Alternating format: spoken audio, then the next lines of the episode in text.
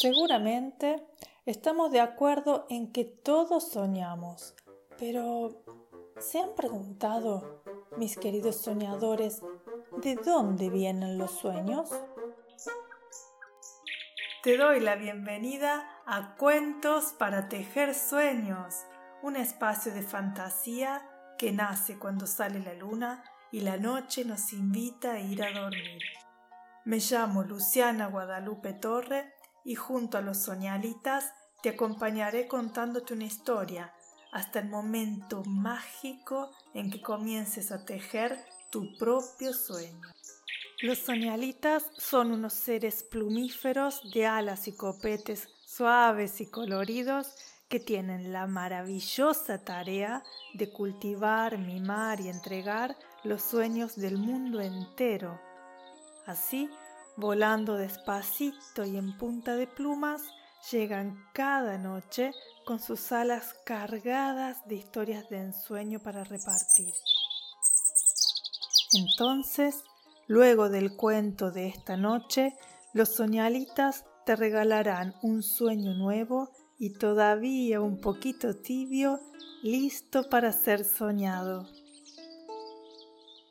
Te invito a descubrir todos los misterios sobre este maravilloso mundo en lucianatorre.com, donde también puedes sugerirme lecturas y compartir tus sueños con otros soñadores de todo el mundo.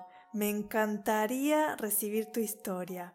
Suscríbete a la newsletter de lucianatorre.com para acceder libremente a todos los cuentos escritos de cada día. Señoras y señores, altos y bajitos, pequeños y grandes soñadores de sueños y sueñitos, el sueño que compartimos esta noche bajo el ala es de María Elena Walsh y se intitula Historia de una princesa, su papá y el príncipe Kinoto Fukazuka.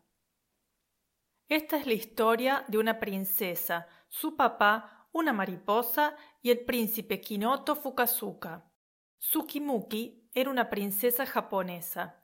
Vivía en la ciudad de Siukyu hace como dos mil años, tres meses y media hora. En esa época, las princesas todo lo que tenían que hacer era quedarse quietitas. Nada de ayudarle a mamá a secar los platos, nada de hacer mandados, nada de bailar con abanico, Nada de tomar naranjada con pajita, ni siquiera ir a la escuela, ni siquiera sonarse la nariz, ni siquiera pelar una ciruela, ni siquiera cazar una lombriz. Nada, nada, nada. Todo lo hacían los sirvientes del palacio. Vestirla, peinarla, estornudar por ¡Achis! por ella, abanicarla, pelarle las ciruelas, cómo se aburría la pobre Sukimuki. Una tarde estaba, como siempre, sentada en el jardín papando moscas, cuando apareció una enorme mariposa de todos colores, y la mariposa revoloteaba y la pobre Sukimuki la miraba de reojo porque no le estaba permitido mover la cabeza. ¡Qué linda mariposapa! murmuró al fin Sukimuki en correcto japonés. Y la mariposa contestó, también en correctísimo japonés. ¡Qué linda princesa! ¿Cómo me gustaría jugar a la mancha con usted, princesa? No popuepe dopo, le contestó la princesa en japonés. ¿Cómo me gustaría jugar a las escondidas entonces? No popuepe dopo, volvió a responder la princesa haciendo pucheros. ¿Cómo me gustaría bailar con usted, princesa? Insistió la mariposa. Eso tampoco puede contestó la pobre princesa. Y la mariposa, ya un poco impaciente, le preguntó ¿Por qué usted no puede hacer nada? Porque mi papá, el emperador, dice que si una princesa no se queda quieta, quieta, quieta como una galleta, en el imperio habrá una pataleta. ¿Y eso por qué? Preguntó la mariposa. Porque sí, Pi, contestó la princesa. Porque las princesas del Japón Pon debemos estar quietitas sin hacer nada. Si no, no seríamos princesas. Seríamos mucamas, colegialas, bailarinas o dentistas. ¿Entiendes? Entiendo, dijo la mariposa. Pero escápese un ratito y juguemos. He venido volando de muy lejos nada más que para jugar con usted. En mi isla todo el mundo me hablaba de su belleza. A la princesa le gustó la idea y decidió, por una vez, desobedecer a su papá. Salió a correr y bailar por el jardín con la mariposa. En eso se asomó el emperador al balcón y al no ver a su hija armó un escándalo de mil demonios. ¿Dónde está la princesa? chilló. Y llegaron todos sus sirvientes, sus soldados, sus vigilantes, sus cocineros, sus lustrabotas y sus tías para ver qué le pasaba. Vayan todos a buscar a la princesa. rugió el emperador con voz de trueno y ojos de relámpago. Y allá salieron todos corriendo y el emperador se quedó solo en el salón. ¿Dónde estará la princesa? repitió, y oyó una voz que respondía a sus espaldas. La princesa está de jarana donde se le da la gana. El emperador se dio vuelta furioso y no vio a nadie. Miró un poquito mejor y no vio a nadie. Se puso tres pares de anteojos y entonces sí vio a alguien. Vio a una mariposa sentada en su propio trono. ¿Quién eres? rugió el emperador con voz de trueno y ojos de relámpago y agarró un matamoscas dispuesto a aplastar a la insolente mariposa, pero no pudo. ¿Por qué? Porque la mariposa tuvo la ocurrencia de transformarse inmediatamente en un príncipe, un príncipe buen mozo, simpático, inteligente, gordito, estudioso, valiente y con bigotito. El emperador casi se desmaya de rabia y de susto.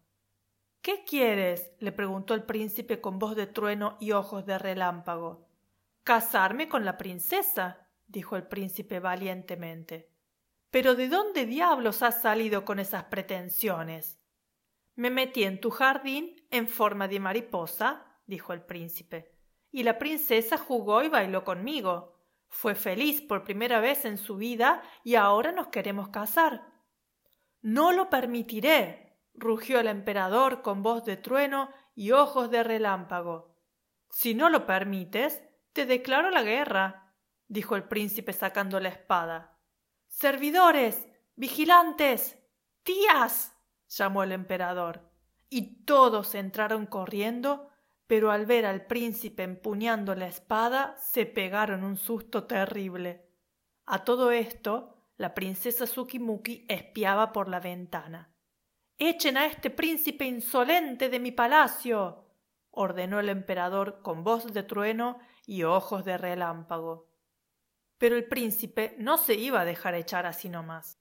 Peleó valientemente contra todos, y los vigilantes se escaparon por una ventana, y las tías se escondieron aterradas debajo de la alfombra, y los cocineros se treparon a la lámpara.